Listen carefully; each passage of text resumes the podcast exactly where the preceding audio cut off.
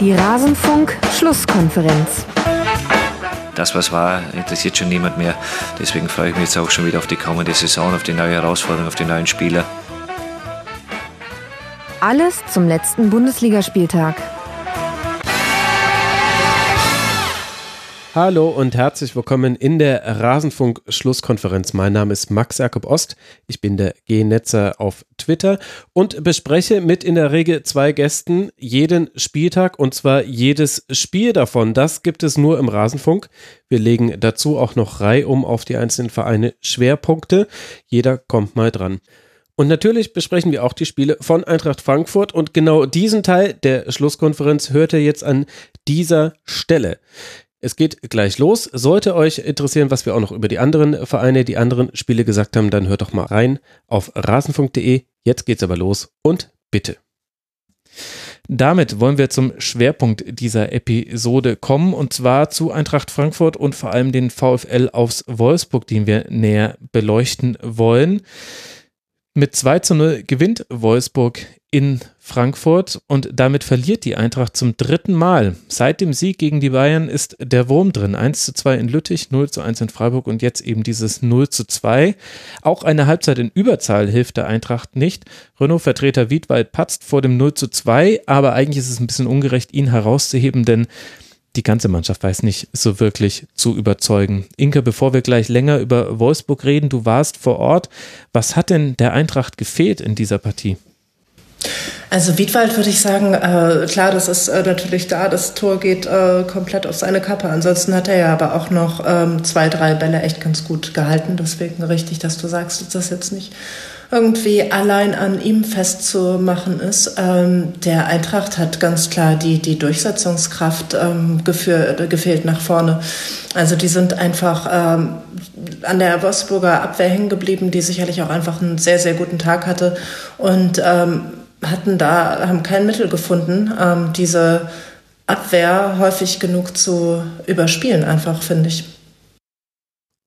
Und hat dich das überrascht, wie die Eintracht da gegen Wolfsburg agiert hat? Oder war das für jemanden wie dich, ähm, die ja Wolfsburg näher äh, verfolgt, äh, zu erwarten, dass Wolfsburg da ja dann auch das schafft? Ja, also die Flügel waren da für Frankfurt, die sind immer da, aber Flanken, hohe Flanken vor allem auf äh, einen, einen Strafraum mit Knoche, Brummer und Brooks. Hm. Hm. Vielleicht nicht so die Weltidee. Ja, gut, wobei natürlich ähm, Bastos äh, da vorne ist und auch auch noch einige andere, die, die größer sind. Ähm, also es war für mich jetzt überhaupt nicht zu erwarten, dass Wolfsburg da gewinnt, insbesondere nicht, ähm, nachdem sie dann ähm, in der zweiten Hälfte in Unterzahl äh, spielen mussten. Äh, ganz kurioser Platzverweis hier eigentlich. Also Marcel Tisserand nimmt einmal den Ball mit. Ich hatte das im, im Spiel äh, gesehen, also live am, am Feld sozusagen.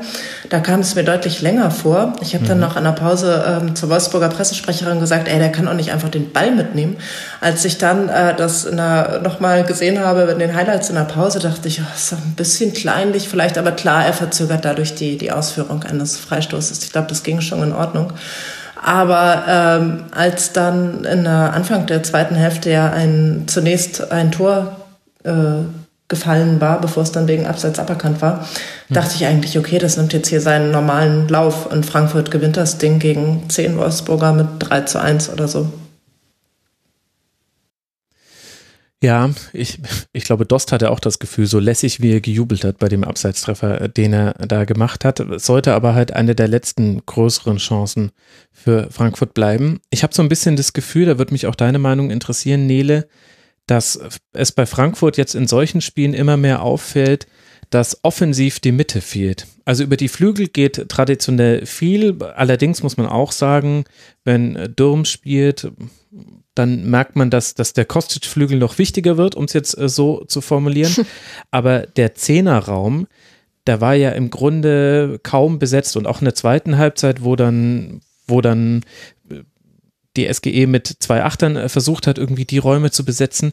Da gab es kaum Ballbesitz, es gab eigentlich gar keine Pässe aus dieser Zone in den Strafraum rein, sondern es ging immer nur über den Flügel, den Flügel, den Flügel und dann halt Flanken, Flanken, Flanken. Also 50 äh, Flanken wurden geschlagen, weitere 14 hat Wolfsburg geblockt. 64 Flanken hat Frankfurt äh, geschlagen. Ja, also die Eintracht von der vergangenen Saison hat jetzt, ich sag mal, also nicht nichts mit der Eintracht von, der, von dieser Saison zu tun. Das wäre vermessen, das zu sagen, aber die Abgänge sind immer noch spürbar, weil es, ähm, ja, da ist eine, eine, eine, Lücke, die jetzt so in dem Sinne noch nicht gefüllt wurde. Ähm, ich fand da den Auftritt von Freddy Bubic im aktuellen Sportstudio an dem Punkt äh, recht interessant. Der meinte, ähm, dass auch ein Kostic, dass er auch bei einem Philipp Kostic ähm, lange überlegen müsste, ob er ihn für 50 Millionen gehen lässt oder nicht. So dass das, also irgendwie ähm, fehlt dieses, dieses Dreiersturm-Duo, was die Frankfurter in der vergangenen Saison so erfolgreich gemacht haben, dass eben alle also dass sowohl die beiden Außen als auch die Mitte gut bespielt wird, das fehlt. Und da fehlt auch in, da fehlt auch im Mittelfeld so ein bisschen die, die Zielstrebigkeit, würde ich jetzt mal so sagen. Hm. Ähm, weil ja, Eintracht ist immer, also die Eintracht ist immer noch ein, ein intensiver Gegner und ein nicht einfach zu spielender Gegner, ähm, die laufen können, wie eben die benannte Büffelherde, aber ähm, es fehlt es fehlt da die Qualität, um, also nicht, Qualität ist das falsche Wort, aber es fehlt so die, es fehlt so der letzte Zug zum Tor und Bastost ist da, glaube ich, eine ganz gute, ganz gute Verstärkung, aber auch der ist halt keine 26 mehr, sondern ich weiß gar nicht, wie alt er ist, 31, 32. Ähm, da fehlt irgendwie, also es fehlt mir da irgendwie was. Also ich, ich, das ist ganz schwierig für mich in Worte zu fassen, weil ich ja auch ähm, durch meinen Wohnort relativ nah an der Eintracht dran bin so und auch mhm. viel mitbekomme. Ähm, aber ja, es ist, also man muss halt, man muss einfach mal, man muss einfach auch zugeben, dass trotz nur, also trotz Unterzahl, die Wolfsburger es um einiges besser gemacht haben als Frankfurt. Mhm. Also Bastos ist 30 äh, Jahre alt, am 31.05.89 okay. geboren. Meine Güte, ist der viel jünger als ich. Da wollte ich gar nicht drüber nachdenken. Herzlichen Dank dafür, Nele. Gerne. Äh, bringt uns ja aber ganz elegant zu dem Punkt, Inka, was Wolfsburg äh, seinerseits äh, gut gemacht hat. Was hat denn in dem Spiel funktioniert, was ja in den letzten Spielen gar nicht so gut war bei Wolfsburg? Also die letzten vier Partien gingen alle verloren und davor drei unentschieden. Also war es mal bitter notwendig, mal wieder zu gewinnen. Ja, es hat ja eigentlich fast alles funktioniert. Ne? Also was äh, mir extrem aufgefallen ist, ist, dass die ähm, Standardsituationen deutlich besser waren. Ähm, da gab es jetzt gar nicht irgendwie acht Chancen nach Standardsituationen, aber äh, zwei, drei Schwungen. Einmal mhm. zum Beispiel zweite Hälfte dann Kopfball von Jeffrey Brümer nach dem Freistoß von Maxi Arnold. Ähm, das war wirklich deutlich ähm, verbessert. Ich habe äh, nach dem Spiel auch die Spieler gefragt und Maximilian Arnold hat gesagt, das wird immer so unterschätzt, diese Sache mit dem Trainieren. Aber die spielt schon eine wichtige Rolle und wir ähm, konnten jetzt in der Länderspielpause endlich mal trainieren und davor hatten wir einfach alle drei Tage ein Spiel und dann kommt man gar nicht dazu. Ja. Ich glaube, das ist schon äh, ein, ein Grund, ähm, finde ich auch eigentlich ganz ähm, plausibel, wobei ja auch ein paar Leute einfach nicht da waren in der Länderspielpause, aber so viele Nationalspieler haben die nicht mehr. Ähm, dann komplett äh, verbessert war die Defensive. Die waren ähm, aufmerksam, die waren clever. Ähm, da war es, äh, ich meine, sie waren ja nun auch ein Mann weniger. Äh, nicht äh, in der Defensive, weil äh, nach dem Platzverweis von Tisserand dann Memedi ausgewechselt wurde. Da gab es dann schon noch wieder die Dreierkette.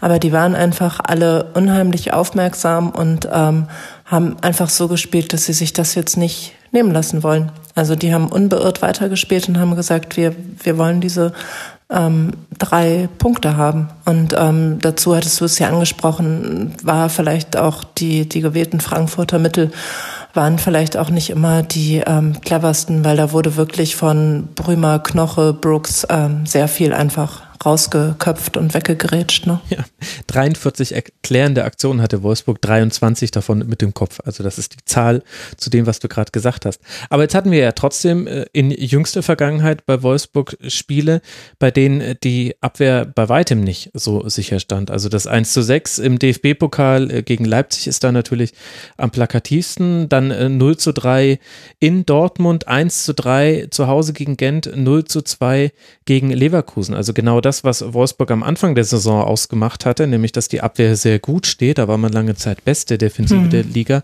Das hatte ja dann so ein bisschen gefehlt. Wie würdest du das denn jetzt interpretieren, dass wir jetzt mit in dem Spiel wieder eine sehr stabile Leistung hatten? Waren das andere jetzt Ausrutscher? Hat sich da was verändert? Wo steht denn da der VfL? Na, also es, ähm, wenn man jetzt irgendwie Jeffrey Brümer sieht, mit dem ja ähm, einfach keiner gerechnet hat, der hatte den VfL gefühlt schon verlassen, der war ja auch ausgeliehen nach Schalke in ähm, der letzten Saison, ist dann wiedergekommen, wollte, sollte eigentlich weg. Ähm, dann hat der auf einmal wieder gespielt und hat überraschend total gut gespielt und war da der Abwehrchef. Und dann kamen aber mehrere Spiele, wo dann ähm, dem Jeffrey Brümer eben ein paar Fehler auch ähm, unterlaufen sind. Und ähm, mir fehlt da jetzt die Möglichkeit einer, einer Langzeitbeobachtung, einfach weil er die letzten Jahre gar nicht gespielt hat, um zu sagen zu können, äh, der ist so gut oder der ist nicht so gut. Mm, und also diese Dreierkette, die da eben immer wieder gesucht wird, die hat ähm, der oder die dann auch spielt, die hat sicher ihre ähm, Qualitäten. Auch so einer wie Jay Brooks hat natürlich seine Qualitäten, aber es gibt auch Sachen, die der nicht so gut kann. Und das muss ich, glaube ich, so ein bisschen zurechtruckeln. Ich fand aber ähm, abgesehen davon, dass klar, das katastrophal war, wie viele Gegentreffer die kassiert haben, besonders gegen ähm, Leipzig im Pokal und dann auch gegen Gent in der Europa League, da waren die ja zum Teil echt ein bisschen lustig. Ähm, das so merkwürdig, dass von der Offensive so wenig kam. Ich meine, die hatten jetzt ähm, bis gestern elf Saisontore ja. und ähm, das, gut, jetzt haben sie 13, das ist jetzt auch nicht gerade furchterregend. Ja. Und ähm, das hätte ich mir irgendwie ganz anders vorgestellt in dieser Saison, auch nach der letzten Saison, wo ja im Wesentlichen dieses Personal ähm, schon da war, ist jetzt auch kein wichtiger Spieler gegangen. Und ähm, also eher als so Wackler und Aussetzer in der Defensive ähm, hat mich die, die Schwäche in der Offensive verwundert in den letzten Spielen. Das war aber gestern auch, ähm, also es gab gestern auch mehr Torgefahrstandards, habe ich schon angesprochen. Und auch sonst ähm, lief da zumindest mal wieder so, so ein bisschen mehr auch über die Außen. Mhm. Aber hängt das nicht einfach mit dem Fußball zusammen, den Oliver Glasner spielen lassen möchte, dass er eben eher auf Umschaltspielen Fokus setzt und jetzt nicht das Feuerwerk an Chancen abbrennt in seinen Fußball? Ja, aber es äh, gibt ja mittlerweile äh, so viele Trainer, die das Umschaltspiel sehen äh, wollen und auch so äh, spielen lassen und äh, wo dann die Mannschaften trotzdem viele Tore schießen. Ähm, also ich fand das schon häufig so, ja, auch relativ äh, vorsichtig agiert oder dann auch, dass einfach so der schon der vorletzte oder sogar drittletzte Pass nicht, nicht gut genug war. Ähm, ich hätte gedacht, dass wenn es Umschaltspiel ist, dass dann auch wirklich schnell nach vorne gespielt wird. Ähm, das ja, konnte man jetzt irgendwie noch nicht so richtig erkennen. Also ähm, witzigerweise das erste Spiel, das war gegen Köln, was wissen wir jetzt, ist auch nicht so der der größte Gradmesser ist. Mhm. Aber da haben die in der zweiten Hälfte so gespielt, dass man die Handschrift des Trainers erkennen konnte. Also da gab es diese Umschaltsituationen, da ähm, gab es ähm, den Wandspieler, den er sehen möchte. Da haben die wirklich ähm, wie aus dem Lehrbuch Umschaltfußball gespielt.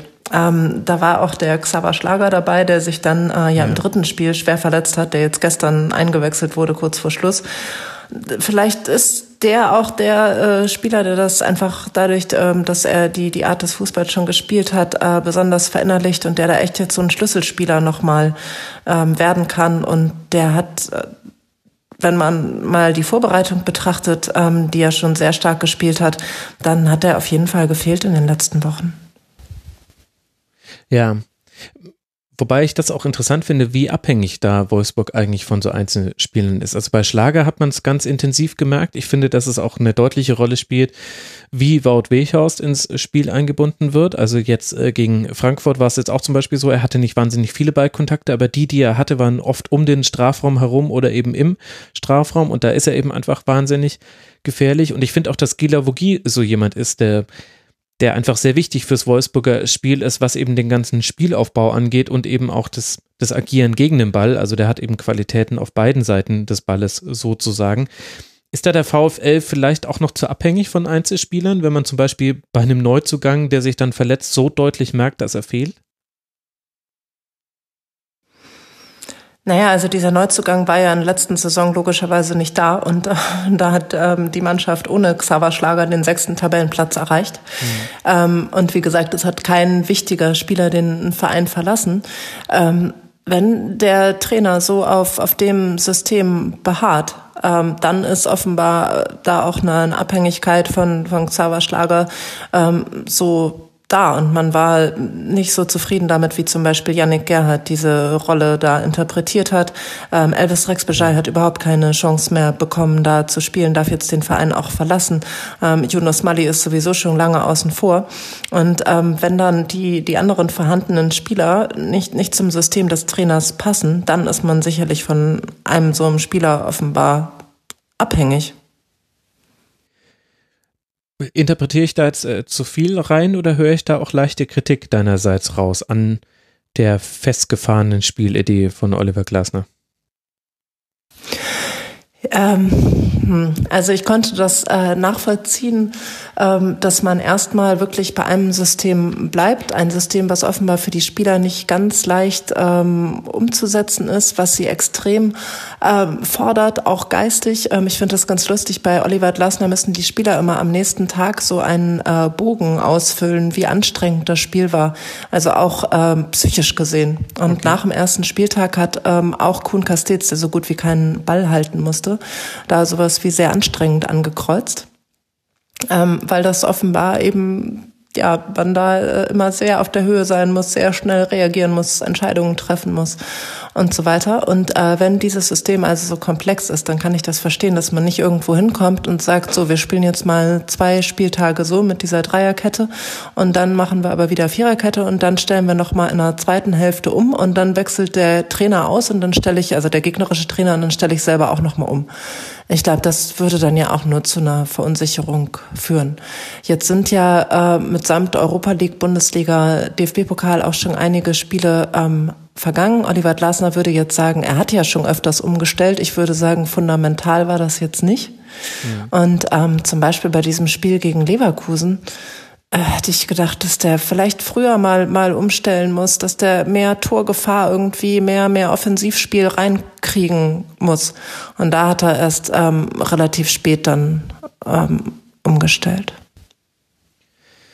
Und glaubst du, dass das, was Glasner vorhat mit dem VfL, passt es zum Verein? Weil ich hatte den Eindruck, was Labadier im letzten Jahr geschafft hat, und ja, es gibt seine Gründe, warum Labadier nicht mehr da ist, aber das war, dass man verschiedene Spielpläne hatte und dass die alle aber vor allem eine offensive Ausprägung hatten. Und dann gab es halt so die zwei Varianten, entweder langer Ball in Richtung Weichhorst und der wurde dann sehr gut weiterverteilt oder eben auch tatsächlich hinten raus kombinieren gegen Gegner, die höher anlaufen, aber wo es sich einfach die Möglichkeit gibt. Also hm. sowohl im Ballbesitz als auch gegen den Ball hat das sehr gut funktioniert. Und jetzt wirkt das ja, hm. jetzt was Wolfsburg macht, im ersten Moment erstmal wie ein spielerischer Rückschritt passt es denn zum VfL? Also das äh, fand ich eben auch, dass das nach ähm, ein, zwei Spielen wie ein spielerischer Rückschritt ähm, gewirkt hat. Ich glaube, die, die Idee dahinter ist ja, ähm, dass wenn sich dann mal alle daran gewöhnt haben, dass sie jetzt so spielen sollen, ja. dass das Spiel dann auf eine andere Ebene gehoben wird. Okay. Also im Grunde wiederum genauso wie in Gladbach. Ne? Mhm. Ähm, ich finde, dass man sich so ein bisschen ähm, auch seiner Stärken beraubt, dadurch, dass man jetzt darauf besteht, dieses System zu spielen. Ähm, weil wenn man so einen wie Jérôme Roussillon, das war ähm, in der letzten Saison so die oder eine der Entdeckungen in der Bundesliga, ja. ne, der Linksverteidiger, der ähm, so schnell, vor allem auch offensiv, so stark war. Und also Roussillon hat das jetzt hier noch überhaupt nicht verinnerlicht und der kommt überhaupt nicht mehr in dieses ähm, Tempo, was der in der letzten Saison hatte. Und der fühlt sich in dieser, ja, da jetzt, er spielt jetzt nicht mehr als äh, Linksverteidiger in einer Viererkette, sondern er spielt jetzt eben außen in einer, wie man so will, vor der Dreierkette oder dann auch in der Fünferkette. Mhm. Und das ähm, zudem scheint mir das nicht zu passen. Und jetzt weiß ich nicht, wie viele Spiele der noch irgendwie braucht, um, um zu seiner Stärke zurückzufinden. Ähm, ich weiß auch nicht, ob es da noch andere Gründe gibt. Er kommt mir jetzt auch nicht so ganz, ganz fit vor im Gegensatz zur letzten Saison. Ähm, aber das ist so, finde ich, einer der, der Hauptunterschiede, dass ähm, über Roussillon da wesentlich weniger passiert als in der letzten Saison. Ähm, bei William auf der anderen Seite finde ich den Unterschied nicht ganz so groß. Ja, und da habe ich aber manchmal nicht den Eindruck, also da bin ich mir manchmal nicht sicher, ob das im Sinne des äh, Trainers tatsächlich ist. Ich habe das Gefühl, die Außen spielen schon eine wesentlich ähm, defensivere Interpretation ihrer Position unter Glasner. Also da geht es eben nicht mehr darum, dass du auf jeden Fall mit Tempo nach vorne gehst und an die Grundlinie kommst oder aus dem Halbfeld mit Tempo flankst, sondern Oliver Glasner guckt schon erstmal auf das, wie stehen wir dann eigentlich im Fall eines Ballverlustes. Wie würdest du denn seine Art einschätzen? Du hast ja näheren Kontakt sicherlich schon mit ihm gehabt. Er wirkt auf mich immer sehr ruhig und überlegt. Wir haben es ja auch im Intro mhm. gehört. Das war jetzt nicht gerade ein flammender Appell, aber muss es ja auch nicht sein in so einer Pressekonferenz. Wie wirkt er denn auf dich in der Außendarstellung? Ähm, total sympathisch, also ähm, auch einfach so im im Gespräch. Das ist ähm, keiner, der da irgendwie mit einem Tunnelblick ähm, durch, durch die Bundesliga geht. Also ich habe äh, mal, als Felix Magath noch Trainer in Wolfsburg war, ähm, ihn vor dem Spiel irgendwo gesehen, habe ich gesagt, hallo, wie geht's Ihnen? Und dann hat er gesagt, warum?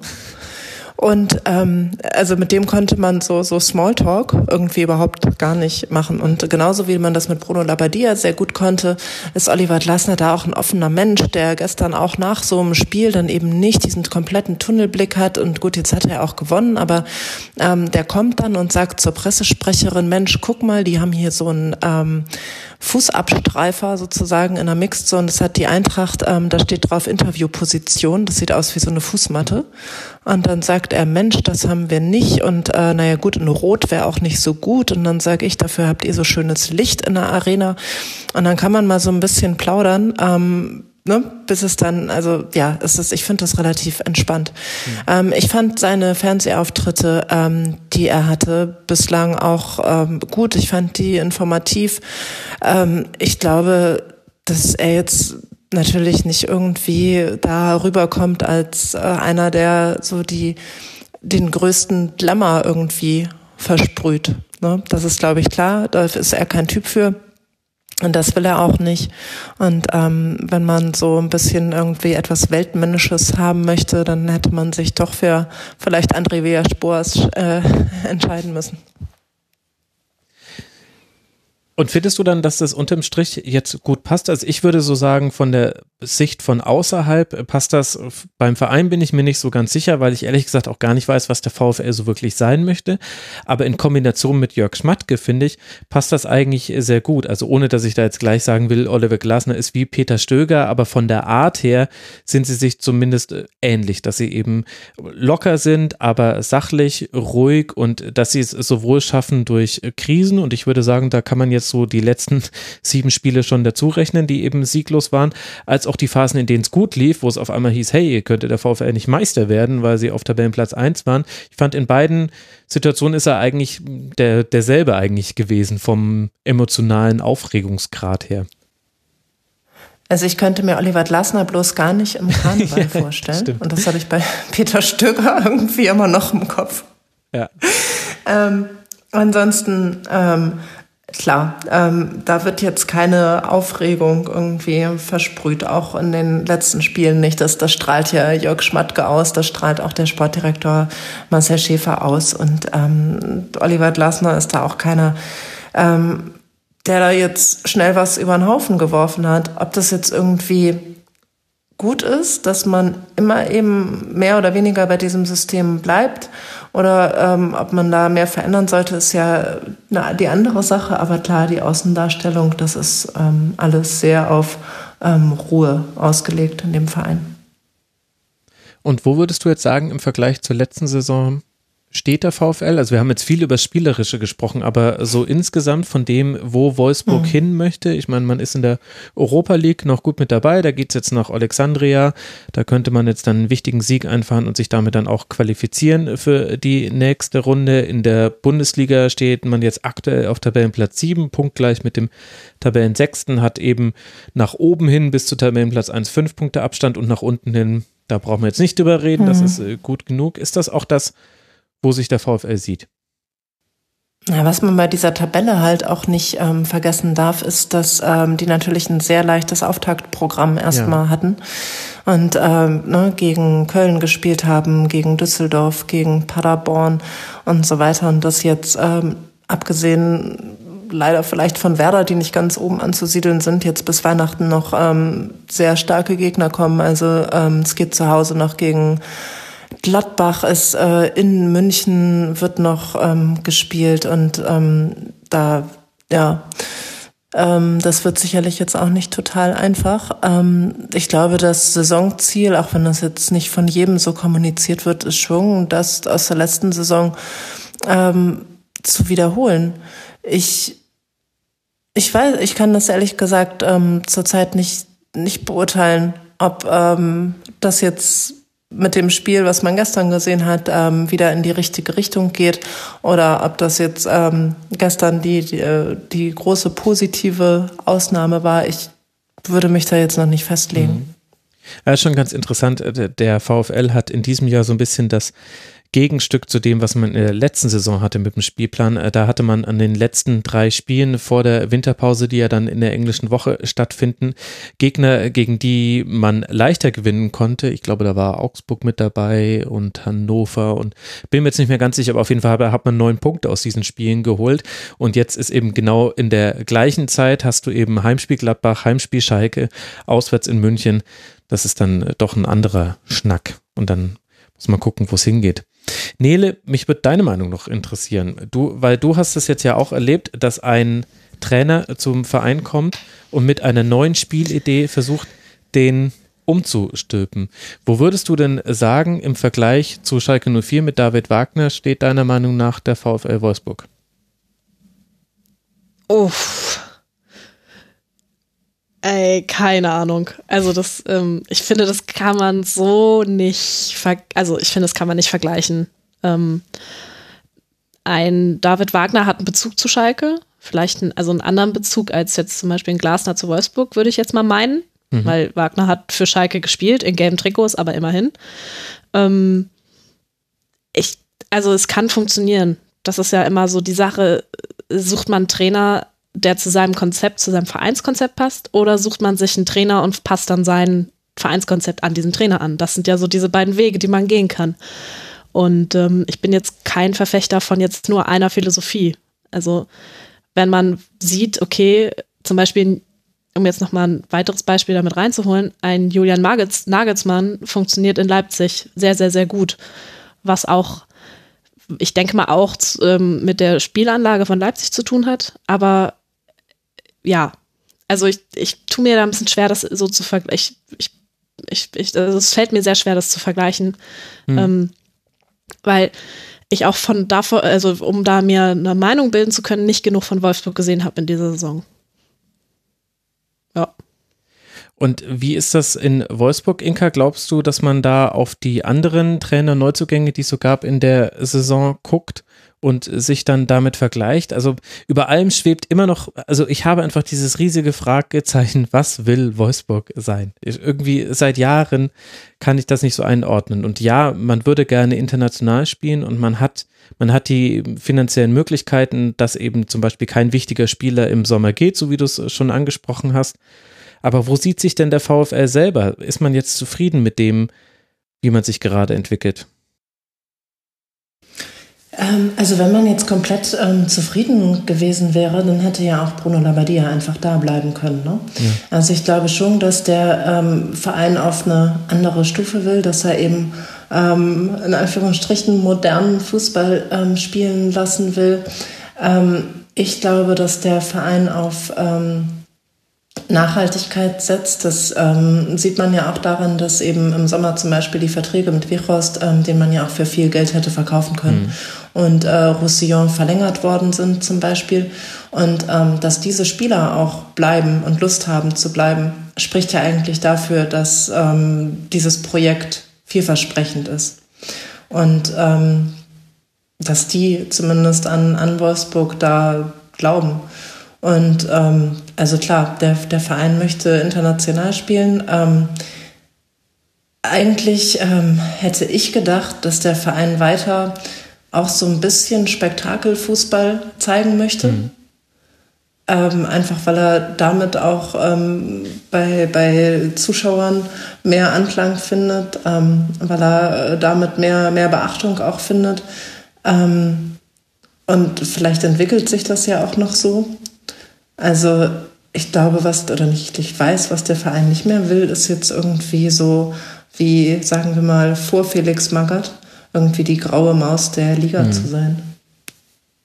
Ja gut, und dann weiß man ja auch immer nicht, wie das so genau mit den Trainerentscheidungen läuft. Der Name Marco Rose war ja sehr laut auch in Wolfsburg zu hören und offenbar war das dann eher eine Entscheidung des Trainers, nach Gladbach zu gehen und nicht zu Wolfsburg. Und das kann man sich ja auch tatsächlich ganz gut vorstellen. Das wäre jetzt Marco Rose der Trainer geworden, dann würde der VfL anders spielen, anders, anders dastehen. Ich will nicht unbedingt sagen, hätte nicht unbedingt besser funktionieren müssen oder schlechter als Glasner, aber es wäre auf jeden Fall eine andere Art von Fußball gewesen. Und das kommt halt vielleicht auch noch mit dazu, dass du nicht immer aus dem Füllhorn an Trainern schöpfen kannst, die eben auch perfekt äh, zu dem, was du spielen willst, passen. Weil es gibt eben nicht so viele Ballbesitztrainer die einen Offensivfußball spielen lassen können. Bist du noch da, Inke?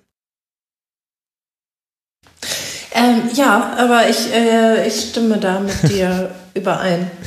Okay, eine berühmte Und, Nichtfrage. Ähm, ja, wie das mit der Trainerentscheidung war, das ist das, was, ähm, was man gehört hat, was du eben gesagt hast, dass Marco Rose sich dann ähm, für Gladbach eben entschieden hat. Ähm, das weiß ich aber nicht, ob es, äh, inwieweit es da irgendwie ernsthafte Gespräche gegeben hat oder so, hat jetzt der Verein auch nicht ähm, erwähnt. Ach, okay, in Wolfsburg wird dann, okay, ich habe da aus Gladbacher Seite etwas gehört, aber nur eine Quelle, deswegen gehe ich da jetzt einfach mal nicht ins Detail und Verweise aus zwei Quellenprinzip. Nichts Genaues wissen wir nicht. Also von, von Journalisten, ja, von Journalisten habe ich da jetzt auch ähm, Sachen zugehört, aber es hat ja jetzt nie der Verein bestätigt. Stimmt, eigentlich wollten wir ja Marco Rose verpflichten. das hat dann nicht hingehauen, also haben wir uns dann nochmal ähm, umgesehen und ähm, also dem Bias Bursch ähm, traue ich immer noch so ein bisschen hinterher. Ich hätte das einfach so gerne gesehen, wenn der da mit seiner kolportierten zwölf Co-Trainer-Entourage ähm, in Wolfsburg am Hauptbahnhof angekommen wäre. ähm, das wäre so lustig einfach gewesen, aber es war uns jetzt nicht vergönnt. Ja gut, äh, da spricht jetzt, glaube ich, auch die Journalistin aus dir, die da einfach ein, ein sehr großes Füllhorn an möglichen Geschichten gesehen hat in, den, in der Entourage des ja. André Villas-Boas. Ja. Ähm, ja. Eine Frage habe ich noch. Jetzt haben wir ja Oder ich meine, es ist ja auch nicht so lange her, da war äh, Freddy Jungberg noch Co-Trainer in Wolfsburg. Ja, das stimmt. Es ist aber auch nicht so lange her. Da war Interimstrainer. Ach Gott, hilf mir kurz. Äh, ganz netter Mensch. Äh, fuhr Lorenz Günther Köstner? ja, den meine ich auch, aber den meinte ich in dem Fall jetzt gar nicht. Ehemaliger Nationalspieler, klein, äh, kam mit dem, ist immer mit der Bahn zum äh, Trainingsgelände gefahren. Meine Güte, Fällt mir Litti. Ja, genau. Ja, natürlich. Jelle Basi. so. Ja, Litti ist ja immer noch da. Litti ist ja Botschafter. Der ist ja Clubbotschafter. Okay, wie konnte mir das entgehen? Ja. Ja, aber, aber das wollte ich nur als, als Gegenpart zu Jungbert setzen. Pierre Litbarski war ja auch schon da. Eine Frage habe ich noch. Und zwar, jetzt ist ja, ja mit, äh, nicht nur Xaver Schlager ist zurückgekehrt jetzt im Spiel gegen Frankfurt, sondern auch Kuhn Castells. Ähm, welche Rolle spielt das, dass jetzt ähm, nicht mehr Perwan, der ja zwar auch sehr gut Castells vertreten hat, aber wieder mit Kuhn Castells jemand im Tor steht, bei dem ich das Gefühl habe, der hat auch eine andere Wirkung innerhalb der Mannschaft? Ähm, ja, es mag er haben. Ich fand das, also Perwan sind leider jetzt auch in den ähm, letzten Spielen dann, ähm, die er gemacht hat, so ein paar Wackler irgendwie unterlaufen, weil davor hat er ja wirklich auch echt ähm, gut gehalten. Das muss man ja auch sagen. Zum Beispiel in Mainz gab es so ein ähm, Spiel, wo es noch sehr viele Chancen gab für Mainz, wo er dann echt ähm, gut war. Und ähm, klar, vielleicht hat ähm, Kuhn Castells da eine andere Aura, wobei ich glaube, dass Pavao Perwan ähm, in der Mannschaft und auch im Verein total akzeptiert ist, weil er einfach so ein wahnsinnig netter Mensch ist. Mhm. Was nicht heißt, dass Kunkast jetzt äh, nicht akzeptiert ist oder so. Und ich glaube, der hat schon auf dem Platz hat er noch eine, eine andere Ausstrahlung, ja. Gut, Dann äh, gucken wir doch, wo Wolfsburg im Winter einläuft und was dann vor allem dann auch die nächste Ausbaustufe des äh, Glasner Fußballs beim VfL ist. Wir können uns das ja ganz entspannt angucken als nicht direkt Involvierte. Für Wolfsburg geht's weiter, habe ich vorhin schon kurz gesagt, jetzt in Alexandria. Für die Eintracht aus Frankfurt geht's jetzt dann äh, zu Arsenal und dann zu Mainz 05 am nächsten Montag. Das wird dann wieder ein Spiel sein, was in der Schlusskonferenz leider nicht stattfinden kann. Das sind die nächsten Partien für diese beiden Mannschaften. Und jetzt und ich muss jetzt die ganze Zeit immer daran denken, wie ich mal mit Pierre Litbarski in einer Schrebergartenkolonie in Wolfsburg saß, als er nämlich Interimstrainer war. ähm, das war wirklich, das war so eine äh, Fanclub-Geschichte. Also ähm, Angehörige des Vereins ähm, besuchen die Fanclubs. Mhm. Und ähm, Pierre Litbarski saß hinter einer Topfpflanze in einer Schrebergartenkolonie. Neben ihm saß äh, Makoto Hasebe und ungefähr eine Woche vorher war Fukushima explodiert, das stimmt wirklich. Mhm. Und dann saßen die also in dieser Schrebergartenkolonie und ähm, da durften Journalisten eigentlich dran teilnehmen an der Veranstaltung. Und ähm, als ich dann noch mal so eine Frage aber auch gestellt habe, ähm, bin ich mitsamt dem Kamerateam und ähm, gemeinsam mit Annette Sattler, die damals noch für Sport 1 gearbeitet hat, aus dieser Schrebergartenkolonie geflogen. Oh. Das war so im März 2011. Und das also oh war so jetzt meine Erinnerung. Aber ähm, Pierre Baski ist immer auf den Weihnachtsfeiern. Das ist ja total nett, wirklich. Also Zeit als Trainer war da jetzt nicht so glücklich, hatte es aber, glaube ich, auch schwer. Mhm. Aber wer hat euch da rausgeschmissen? Pierre Litbarski? Ähm, der, der, äh, der, nee, nee, der, ähm, der, ähm, weiß ich nicht, der Platzwart der Schrebergartenkolonie, so. keine Ahnung, wie man das da nennt. Also der hat gesagt, das ist hier unsere Veranstaltung. Oh und ähm, dann mussten wir gehen und der VfL hatte aber halt vorher uns auch dazu eingeladen, das halt zu begleiten. Ne? Aber das war sowieso, ich meine, Litti saß da hinter dieser Topfpflanze in der Schrebergartenkolonie und Dieter Hönes, der damals ähm, ja, ich weiß nicht, ob in unserem Archiv vielleicht, also wir haben bestimmt noch gedreht, bevor wir rausgeflogen sind. Und eigentlich wollte aber Dieter Höhnes, der damals Geschäftsführer war, bei einem anderen Fanclub auftauchen. Und ähm, der ist nämlich gar nicht erst ähm, gekommen. Und ähm, dann wurde ja Pierre Litbarski auch ähm, wenig später abgelöst. Und ähm, das war dieses Jahr, da war erst Steve McLaren Trainer, dann kurz Pierre Litbarski. Und dann stand auch bald Felix Magath wieder vor der Tür. Meine Güte, McLaren, ja, das hatte ich ja auch schon wieder total verdrängt. Man, als Wolfsburg-Reporterin hast du schon so einiges erlebt. Ähm, ja, auf jeden Fall. Also, und äh, es war auch manchmal irgendwie früher lustiger, kann man sagen. Wie meinst du das jetzt? Naja, also jetzt zum Beispiel die Trennung von Bruno Labbadia, das lief ja alles ähm, schon einfach eigentlich von von beiden Seiten aus fand ich ähm, relativ respektvoll ab. Und da wurde jetzt ja nach draußen, wurden da jetzt keine irgendwie ähm, so Hollywood-mäßigen Geschichten, Intrigen oder sonst was irgendwie bekannt. Die beiden haben sich einfach nicht verstanden. Punkt. Und da gab es einfach rund um Felix Magath und auch dessen Entscheidungen ähm, immer noch viel, viel kuriosere Geschichten. Ähm, abgesehen davon muss man aber sagen, dass zum Beispiel bei Felix Magath sehr viel Bahn gefahren wurde und man dann immer mit den Spielern ähm, zurückgefahren ist, von auch so Auswärtsspielen Stuttgart oder Nürnberg. Und ähm, das, da hatte man dann auch noch mal irgendwie so einen anderen Zugang. Ich saß mal mit ähm, Brazzo, der kurz in Wolfsburg war, und Marco Russ im äh, Bordbistro nach mhm. einem letzten Spieltag einer Saison, ich glaube 2012 vielleicht. Und dann kam jemand aus der Presseabteilung und hat gesagt, dass Bernd Hollerbach, also Felix Magath war nicht da, der hatte irgendeinen Fernsehauftritt oder so. Bernd Hollerbach möchte mich doch bitten, das Bordbistro zu verlassen, weil die Spieler müssen sich jetzt vorbereiten. Und das war aber der letzte Spieltag der Saison. Und ich werde nie die Handbewegung machen, die Brazzo gemacht hat. Die Handbewegung Richtung Pressesprecher, also oder Pressemitarbeiter, der hat ihn einfach nur so weggewischt. Und hat nur, die bleibt jetzt hier. So. Und das war echt, das war sehr schön. Und jetzt wird leider, es wird eigentlich, es wird ähm, nicht mehr Bahn gefahren. Ärgerlich. Aber wie schön im Bahnabteil mit äh, Marco Russ und äh, Hassan Salihamidzic und äh, im Interview direkt mit der Topfpflanze und dahinter noch mit Pierre Litbarski. Das sind Geschichten, die schreibt nur so ein Job wie Kurz du. Kurz abgeschweift, sorry. Du, ich fand das jetzt sehr interessant. Und es ist auch, auch interessant zu sehen, wie sich der VfL verändert hat. Vor allem nochmal an Steve McLaren erinnert zu werden. Meine Güte. Das ist ja Gibt es den Mount Magath noch? Muss ich jetzt auch noch mal fragen. Na klar. Ähm, ja, den Mount Magath gibt es noch und ähm, unterschiedlich. Also ähm, Bruno hat ihn genutzt. Oliver Glasner sagt jetzt, er wüsste nicht, was er damit machen soll. Und ähm, ganz lustig finde ich, als, ähm, als Martin Schmidt da war, wollten wir mal was so für, für die Sportschau, ich glaube Pokalspiel live im ersten so einen Einspieler drehen.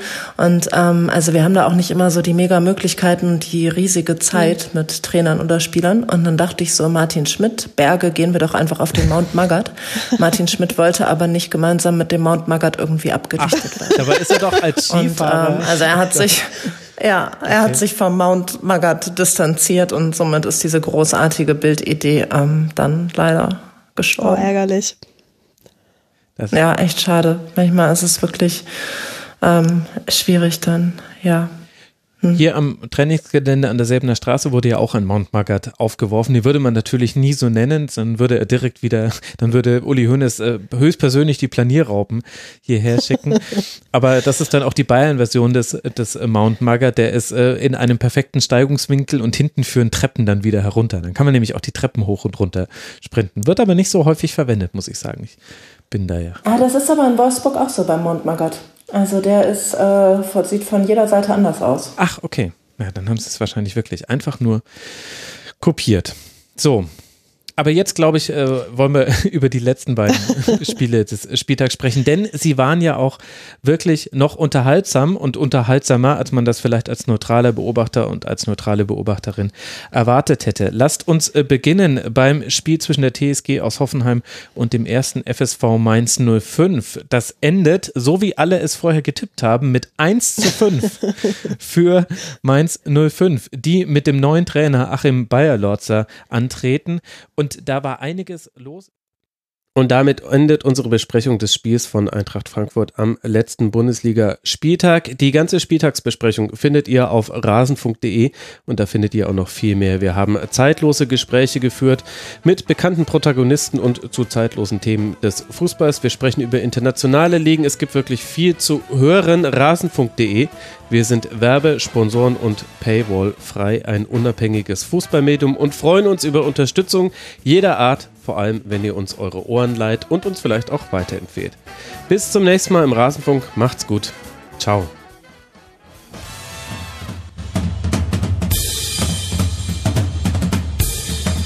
Das war die Rasenfunk-Schlusskonferenz. Wir geben nun zurück in die angeschlossenen Funkhäuser.